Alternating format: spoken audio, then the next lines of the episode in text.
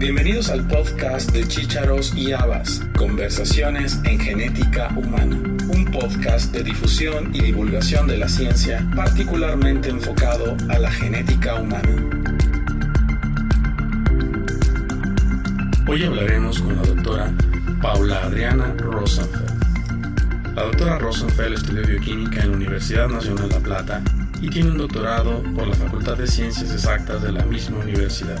Realizó un postdoctorado en el Laboratorio de Investigaciones del Sistema Inmune y es investigadora independiente del CONICET. Actualmente también es directora del Laboratorio de Diagnóstico de Enfermedades Lisosomales en el Instituto de Estudios Inmunológicos y Fisiopatología del Departamento de Ciencias Biológicas de la Universidad Nacional de La Plata. Hola Paula, buenos días. Hola Elías, ¿qué tal? Buenos días para todos. ¿Cómo estás? Bueno, muy bien, muy bien. Y agradecida de esta invitación y poder charlar con vos y compartir con toda la gente lo que hacemos. Muchas gracias. Vamos a empezar hablando de un artículo que publicaste el año pasado. se llama Develando los misterios de la patofisiología de enfermedad ósea en enfermedad de Goche. Y vamos a empezar hablando de enfermedad de Goche. Ya habíamos entrevistado al inicio de estas conversaciones a la doctora Pilar Giraldo, que nos había hablado un poco sobre enfermedad de Gaucher. Sabemos que es una enfermedad lisosomal, pero en particular contigo vamos a hablar de una de las manifestaciones más catastróficas de la enfermedad, que es la enfermedad ósea. Platícanos por qué te interesaste en particular por esta parte de la enfermedad. Bueno, por un lado, o sea, nos interesamos por la parte ósea, la parte esquelética de, que sufren los pacientes con la enfermedad de Gaucher, dado que eh, lo que veíamos, estábamos viendo es que eh, si bien hay tratamientos específicos para los pacientes que, tienen enfermedad de Gaucher, no se corregían del todo eh, las, manifestaciones clínicas asociadas a la parte ósea en los pacientes con enfermedad de Gaucher de tipo 1, ¿no? Como que en cierto sentido parecía que el tejido óseo es refractario al tratamiento o en cierto sentido no termina de corregirse del todo los, las problemáticas óseas que sufren los pacientes. Eh, en tu artículo hablas primero de la fisiología del hueso, pero me gusta cómo lo vas enfocando directamente para entrar a la fisiopatología de la enfermedad. Partimos de un paciente en cuya fisiología ósea no está del todo estable con base en la enfermedad y empiezas hablando también sobre las células eh, eh, las células troncales mesenquimatosos que forman el hueso, particularmente osteoblastos y adipocitos. Y ahí hay un balance interesante que me gustaría que nos lo comentes. Sí, cuando hablamos del tejido óseo, o sea, el hueso sabemos que es, eh, eh, es un tejido que está formado por, o sea, la densidad ósea o la matriz ósea está formada por una parte orgánica y una parte eh, mineral y esa, esa matriz ósea es producida por un tipo de células que se llaman osteoblastos. Y los osteoblastos derivan de las células mesenquimales, que vos recién nos, nombrabas. las células mesenquimales, la célula a partir de la cual se va diferenciando para producir estos osteoblastos, y los osteoblastos son los que finalmente producen la matriz ósea que eso es lo que está reducido en los pacientes con Gaucher. O sea, por alguna razón, cuando uno determina la densidad ósea de los pacientes con enfermedad de Gaucher, se ve que está reducida. Y eso es lo que se llama que sufren osteopenia u osteoporosis, dependiendo del grado de esa, disminución de la densidad ósea. Entonces, bueno, nosotros nos interesamos, por un lado, por, entender por qué, si había una razón de por qué justamente la, la densidad ósea estaba reducida y pensamos que por una parte podía ser un defecto en la formación de esa matriz ósea. Y por eso es que decidimos y quisimos estudiar eh, las bases, o sea, los mecanismos por los cuales se forma esta matriz ósea. Entonces, por eso queríamos estudiar los osteoblastos, la función de producción de matriz ósea por parte de los osteoblastos y también la función de las células mesenquimales, que son las que dan origen a los osteoblastos. Y eso es lo que, lo que hicimos en el trabajo. ¿Y la relación con los adipocitos? Y el tema de los adipocitos es que estas células mesenquimales, como son células pluripotenciales, no solo pueden dar origen a, los osteoblastos, sino también a otros tipos celulares, como son los adipocitos.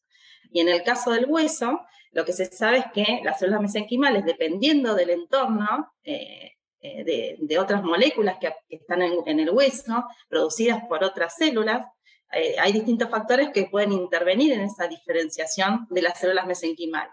Las células mesenquimales pueden entonces diferenciarse o a osteoblastos, que son las que producen el hueso, o a adipocitos, que producen células eh, que acumulan lípidos y no, no están formando densidad ósea. Entonces, ¿qué puede pasar? Si hay las células mesenquimales, en vez de diferenciarse a osteoblastos, se diferencian en adipocitos, vamos a tener una explicación de por qué hay menor eh, densidad ósea. Entonces, también eso es lo que quisimos estudiar, es la tendencia de las células mesenquimales a diferenciarse a uno u otro linaje, al linaje de osteoblastos o al linaje de adipocitos. Pablo, ¿existe alguna otra enfermedad donde veamos este fenómeno? ¿O es exclusivo de la enfermedad de Gaucher?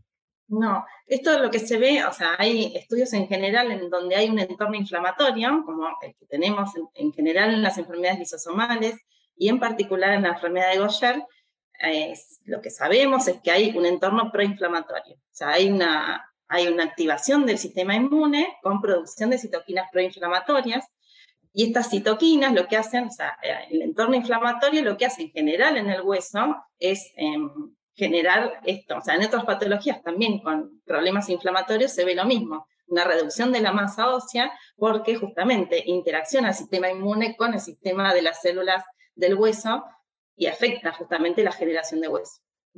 Ahí va mi siguiente pregunta, la relación entre la formación de linfocitos y el entorno del osteoblasto en enfermedad de Gaucher. Claro, en particular, bueno, lo que nosotros vemos es que hay eh, justamente un entorno inflamatorio con citoquinas proinflamatorias y eso lo que hace es eh, alterar la, diferenciación de los osteoblastos, altera justamente la, su función de producción de matriz ósea y también, o sea, no solo los osteoblastos, sino también tienen una gran acción en lo que son los osteoclastos, que los osteoclastos son las otras células que tienen ahí un, balance eh, en el hueso ahorita vamos a esa relación osteoblasto-osteoclasto. Quiero hacer un paréntesis. Seguramente leíste algunos artículos de Ari Sinram en relación a la protección que tenían los pacientes con enfermedad de Gaucher para el desarrollo de COVID-19. Eh, en particular en México nosotros no vimos un gran porcentaje de pacientes afectados con formas graves de la enfermedad. ¿Cómo lo vieron ustedes en Argentina? Sí, y nosotros estudiamos con el doctor Kisinowski, que es el que, el que sigue un montón de, muchos de los pacientes con enfermedad de Gaucher y los, los siguió viendo porque justamente participa en lo que es la, la, eh, la, instauración del programa de infusión domiciliaria para los pacientes, entonces tenía un contacto muy, muy estrecho con ellos. Y bueno, una pregunta importante que nos hicimos todos cuando, cuando empezó la pandemia es si eh, justamente la, eh, la, infección por COVID-19 que genera un entorno inflamatorio podía afectar más o no a los pacientes con enfermedad de Gaucher.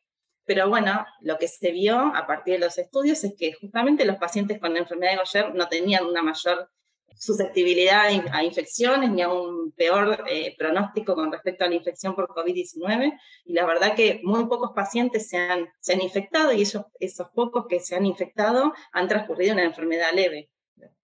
Así que no, no se vio más mayor afectación y creo que eso es lo mismo que, que se ha visto en otros países. Sí, sí, sí. Probablemente esta hipótesis de Ari sea correcta. claro. Muy bien. Regresamos ahora a la parte, de, a la relación osteoblasto-osteoclasto. Hemos visto uno se encarga de la formación ósea y el otro de la resorción ósea. Y si hablamos de un entorno de enfermedad ósea como es enfermedad de Gaucher, se antojaría interesante ver cuál de estos dos mecanismos es el que está disregulado y, o que condiciona una mayor predisposición para, para el desarrollo de la enfermedad ósea. En tu artículo lo, lo, explican muy detalladamente y elegantemente también. Y aquí la respuesta sencilla sería, ¿cuál de los dos está afectado? La respuesta sería los dos. Pero me gustaría que nos platiques más cómo está esta relación y cómo llegaron también a esas conclusiones. Bueno, entonces decíamos que la, la, masa ósea, la densidad ósea, está, está siempre en un balance em, entre la, lo que es la formación ósea y la resorción ósea. O sea, el hueso está en constante remodelamiento entonces hay una constante formación ósea y una constante eh, resorción ósea, que es la, eliminación de esa matriz ósea. Em, entonces, por un lado uno tiene que estudiar los osteoblastos, que vimos que producían menor eh, densidad ósea, y por otro lado estudiamos también a los osteoclastos, estas células que derivan de los macrófagos eh, y que son las encargadas de degradar la matriz ósea. Entonces, uno puede pensar, bueno, por un lado puede haber menor formación ósea y por otro lado puede haber mayor resorción ósea. Eh, y de hecho, bueno, lo que vimos son las dos cosas. Justamente eh, los osteoclastos, que son estos encargados de degradar la matriz ósea, tienen una función exacerbada. Eh, entonces degradan mayor cantidad de, hueso que lo que deberían hacer en condiciones fisiológicas. Eso es lo que encontramos, que por un lado tiene que ver con este entorno proinflamatorio, ya que las citoquinas proinflamatorias estimulan la osteoclastogénesis, que es esta diferenciación de macrófagos o de precursores de osteoclastos a osteoclastos maduros, que son los encargados justamente de degradar la matriz ósea. Eso vimos que había una mayor osteoclastogénesis. Una pregunta también un poco aparte del tema.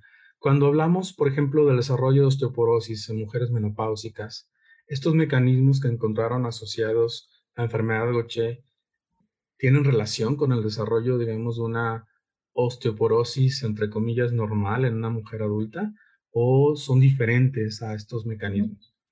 Claro, lo que, lo que, o lo que ocurre en las mujeres es un tema más que todo hormonal, ¿sí? de la parte del sistema endocrino. En este caso estamos hablando más que nada del sistema inmune, cómo afecta a las células. Obviamente que uno no puede hacer una distinción y, o sea, en el, en el cuerpo está, está puesto en juego todo, pero eh, no es exactamente directamente proporcional, o sea, igual, digamos. O sea, en las mujeres menopáusicas es un tema más hormonal por los estrógenos, por la menor cantidad de estrógenos, y en el caso de los pacientes con, con suponemos que es por este entorno proinflamatorio.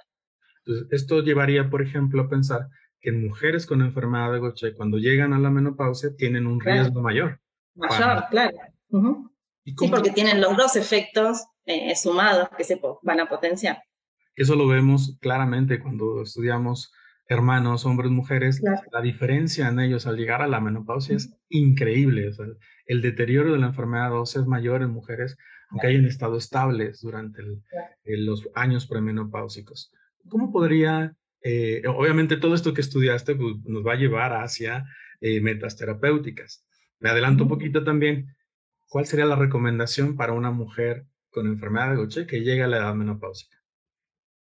Y sobre todo, bueno, yo soy bioquímica, así que de tratamiento en general eh, no lo demasiado, pero lo que, lo que uno lo que puede decir es que cuanto mejor, obviamente, siempre en estas enfermedades que son crónicas y que son progresivas, cuanto antes lleguen al diagnóstico y cuanto antes tengan un, instauren su tratamiento específico, van a llegar mejor van a tener una mejor calidad de vida durante toda su vida y por lo tanto las mujeres que lleguen mejor a la edad menopáusica estables con su tratamiento y estables en cuanto a su, a su metabolismo óseo. E, este artículo del que estamos hablando es una revisión y evidentemente hay mucho trabajo básico detrás de él, como lo has explicado. Pero en la parte final hablas también de nuevos modelos para la patogénesis de enfermedad ósea también describes algunos de los modelos animales que se han desarrollado y cómo, a diferencia de otras enfermedades genéticas, eh, los, los modelos animales no han sido tan fáciles de encontrar o tan fáciles de replicar la enfermedad en humanos.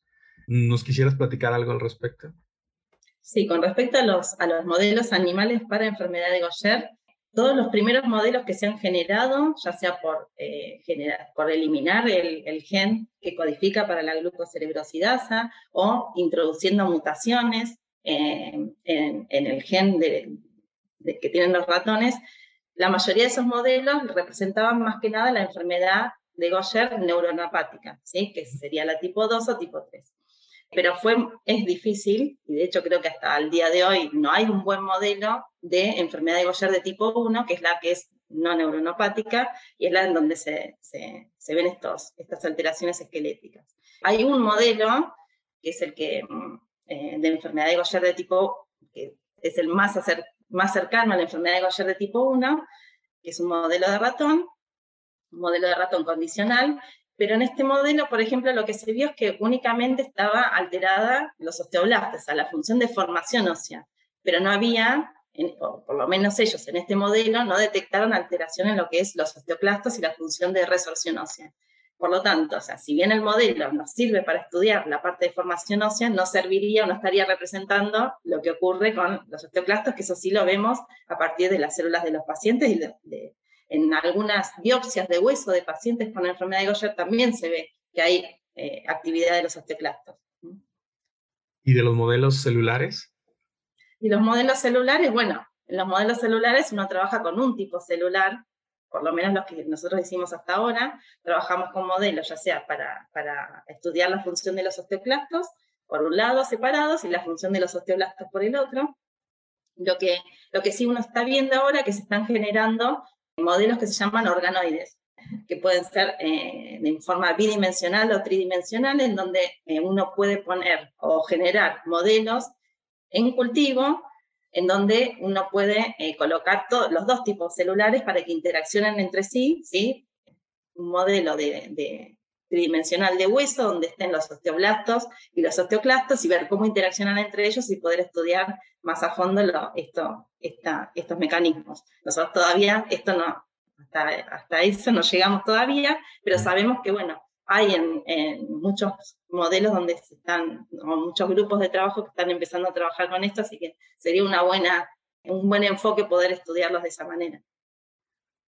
Creo que tu trabajo nos ha permitido entender primero cómo es la fisiopatología de enfermedad de Gaucher, aunque uno piensa, ah, bueno, es eh, disminución de, mineralización ósea y uh, resorción ósea, entonces le doy tal o cual tratamiento. No es tan sencillo por todos los procesos de tormenta de citocinas que mencionaste, los procesos inmunitarios involucrados y también la, los diferentes tipos de enfermedad de Gaucher. Por ejemplo, si hablamos de enfermedad tipo 3, donde en la forma en donde la enfermedad ósea es muy agresiva, estos mecanismos fisiopatológicos serían los mismos o serían diferentes que en la enfermedad tipo 1? Sí, o sea, la enfermedad de Gaucher de tipo 3 justamente es como un intermedio entre la tipo 1 y la tipo 2, y en donde se despliegan tanto la forma neuropática como no neuronopática, y por lo tanto tiene entonces estas, estas manifestaciones sistémicas y las manifestaciones neurológicas y en, en particular los, las manifestaciones sistémicas que incluyen las alteraciones esqueléticas son iguales a lo, a lo que uno ve en, la enfermedad de Gaucher de tipo 1. Los mismos mecanismos. Muy bien. Y, y bueno, la, la, rapidez está en función de la, también del tipo de enfermedad, ¿no? De que más, más avanzado, más progresivo la, el desarrollo. Muy bien. Y ahora, en la última parte de tu artículo, hablas también sobre posibles metas terapéuticas que ya lo mencionaste eh, hace unos momentos, en relación al tratamiento específico de la enfermedad, incluso se habla por ahí de un protocolo de investigación donde está enfocado a la formación, o sea, a la formación in vitro de hueso, particularmente en esta enfermedad. Mm, ¿Qué nos podrías decir al respecto?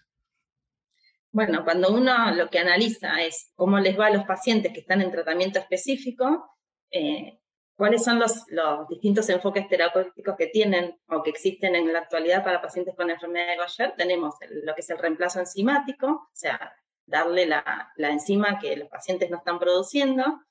Por otro lado, la, terapia de reducción de sustrato, por el cual eh, lo que se hace es inhibir la generación del sustrato que se acumula en la enfermedad de Gaucher y después algunos otros tratamientos que están ahora en investigación que todavía no están disponibles comercialmente.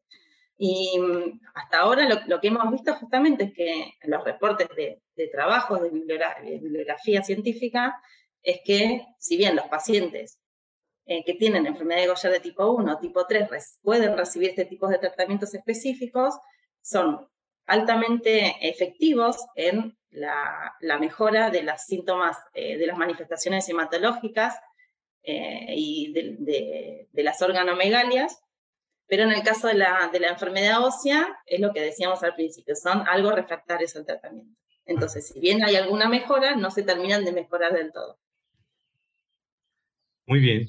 Y bueno, ahora vamos a platicar acerca un poco de tu laboratorio tú haces diagnóstico bioquímico de enfermedades lisosomales, creo que tienes ya más de 20 años a, trabajando en eso. Platícanos cómo, cómo decides o cómo llegas al diagnóstico de enfermedades lisosomales en Argentina, del cual eres un referente. Bueno, muchas gracias Elías. Y bueno, y justamente a, partir de que hemos de que he trabajado en lo que es diagnóstico de enfermedades de es que hemos, nos hemos conocido nosotros varias, varias veces. ¿eh? Yo he visitado tu centro, que es eh, la verdad un centro de excelencia. Eh, y bueno, y hemos compartido todos estos años trabajando juntos y la verdad que es un placer. Eh, yo he empezado hace, como vos decías, unos 20 años. eh, trabajando o montando lo que es el servicio de diagnóstico de, enfermedad, de enfermedades lisosomales en general. yo soy investigadora de CONICET y trabajo en un instituto de investigación que depende del CONICET y de la Universidad Nacional de La Plata. Y en este instituto, entonces, por un lado, eh, generamos el, servicio de diagnóstico de enfermedades lisosomales, por el cual proveemos diagnóstico a los pacientes de nuestro país. Y por otro lado, tenemos el grupo donde hacemos investigación básica, eh, donde trabajamos con estos modelos de enfermedad de Gaucher para estudiar la patología ósea. ¿Y, y qué otras enfermedades trabajas? Y trabajamos ah, en este momento en lo que es el servicio de diagnóstico. Eh, tenemos desarrollado o implementado los métodos para para, para, el diagnóstico para unas 25 enfermedades lisosomales, la mayoría de ellas eh, a partir de la demostración de la deficiencia enzimática, eh, y en algunos casos también hacemos el estudio genético. Muy bien, y bueno, también sé que trabajas mucho en enfermedad de Fabry. Sí, también, bueno, enfermedad de Fabry es una de, eh, de los que más hemos, hemos trabajado y la verdad que Hemos hecho distintos enfoques para poder encontrar pacientes y detectar pacientes con enfermedad de Fabry, porque en el momento que empezamos, la mayoría de los pacientes de nuestro país no estaban diagnosticados, o sea, había muchísimo subdiagnóstico, y al empezar a trabajar y difundir en la comunidad médica sobre la existencia de la enfermedad de Gaucher y de que existía la posibilidad de un laboratorio de diagnóstico que podía brindarle diagnóstico a los pacientes, bueno, eh, la verdad que encontramos muchísimos, muchísimos pacientes a los cuales pudimos ofrecerle el diagnóstico confirmatorio a los pacientes y a todas las familias, porque siempre que uno encuentra un paciente, como son enfermedades genéticas, la enfermedad puede estar en otros pacientes, en otros familiares, así que también trabajamos en lo que es el asesoramiento genético eh, de las familias. Muy bien, y bueno, tu laboratorio está en la Universidad Nacional de La Plata que está muy cerca de Buenos Aires. De hecho, creo que es zona conurbada, si no me... 60 kilómetros. Ah, ok, bueno, realmente no está en la zona conurbada, pero realmente es una, una ciudad muy bonita. Y en relación a, la enfermedad lisosomales en el país, en Argentina, ¿cuáles crees que son los, los retos que tienen actualmente? Como países latinoamericanos creo que vamos a compartir muchos de ellos, pero en particular, ¿cuáles son las dificultades y los retos que enfrentan ahora en Argentina para el diagnóstico de enfermedades lisosomales?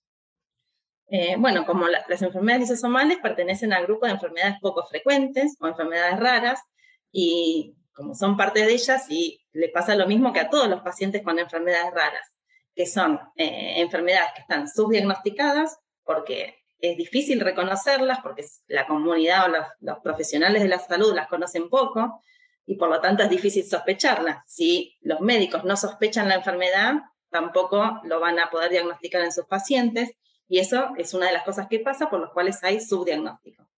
Por otra parte, los pacientes también lo que sufren es la odisea diagnóstica, que es que están eh, a partir de tener muchas eh, manifestaciones clínicas a nivel de distintos órganos, en esta odisea diagnóstica significa que es un peregrinar por distintos especialistas médicos, eh, tratando de que algunos sospechen la enfermedad que realmente tienen y poder llegar al diagnóstico confirmatorio. Y en los pacientes con enfermedades lisosomales esto es algo que se ve, o sea, la odisea diagnóstica en enfermedad de Fabry, por ejemplo, es de unos 10 años, o sea, están 10 años recorriendo distintos eh, médicos hasta llegar a, a, un médico que la sospeche y por lo tanto se llegue al diagnóstico. Y bueno, muchos pacientes con enfermedad de Gaucher también sufren esto o sea, el retraso diagnóstico. Y esto, cuando uno habla de retraso diagnóstico, directamente piensa en lo que es el tratamiento. Hoy dijimos que cuanto antes se, se realice el diagnóstico y cuanto antes comiencen el tratamiento, mejor va a ser la calidad de vida de los pacientes. Entonces, cuanto más retraso diagnóstico haya, estamos en contra de esto que decíamos. ¿no? Así que bueno, eh, también el trabajo que tenemos que hacer es concientizar a la población en general, concientizar a la comunidad médica de la existencia de estas enfermedades, de que hay posibilidades de diagnóstico y posibilidades terapéuticas. Claro, y creo que también es algo familiar al resto de los países en Latinoamérica. La odisea diagnóstica, el poco conocimiento, también el acceso difícil a veces al tratamiento. Que es y el acceso a los laboratorios de diagnóstico, o sea, cuando uno eh, trabaja, o sea, mira lo que ocurre en otros países de Latinoamérica, tanto México, gracias a ustedes, o en Argentina, eh, los pacientes tienen laboratorios de diagnóstico donde estamos nosotros ahí los profesionales trabajando para ellos, pero hay países de Latinoamérica que no, no tienen, no existen laboratorios de diagnóstico, entonces nosotros trabajamos, o sea, podemos hacer diagnóstico a partir de muestras de sangre que nos pueden mandar de otros países, pero bueno, no es lo mismo, o sea, mucha, obviamente que es mucho más accesible y mucha mayor facilidad cuando tienen un laboratorio en el país que puede estar ahí trabajando por ellos. Claro, y eso sería importante resaltarlo. Cada país debería tener al menos un centro de referencia para el diagnóstico de estas enfermedades, que no será tan difícil, es en cuestión de voluntad. Sí. Muy bien, Paula, pues te agradezco mucho estos, estos minutos de, entrevista. Eh, me da gusto conocerte y somos colaboradores en, varias, en varios proyectos, sobre todo en la revista En Lisos, que acaba de, de, empezar y bueno, seguramente nos estaremos viendo para platicar en otra entrevista de alguna otra enfermedad, como sería, por ejemplo, enfermedad de Fabry. Muchísimas gracias, Paula. No sé si quieras hacer alguna conclusión final. No, gracias, agradecerte a vos, porque la verdad que esto que haces es, concientizar justamente lo que decíamos hoy. Cuanto mayor difusión hagamos de las enfermedades y concientizar a la población en general, mejor nos va a ir a todos eh, eh, para ofrecer una mejor calidad de vida a nuestros pacientes que para ellos trabajamos. Así que bueno, agradecerte, muchísimas gracias, gracias a ustedes y gracias a toda la gente que nos escucha y bueno, a disposición para todos. Gracias a ti, Paula. Gracias.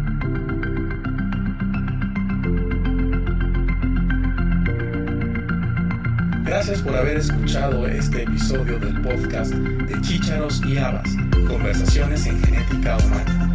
Te esperamos la próxima semana con un nuevo episodio y te invitamos a que te suscribas gratuitamente en cualquiera de nuestras plataformas. Estamos en Acast, iTunes, Spotify, Google Podcast y Amazon Music.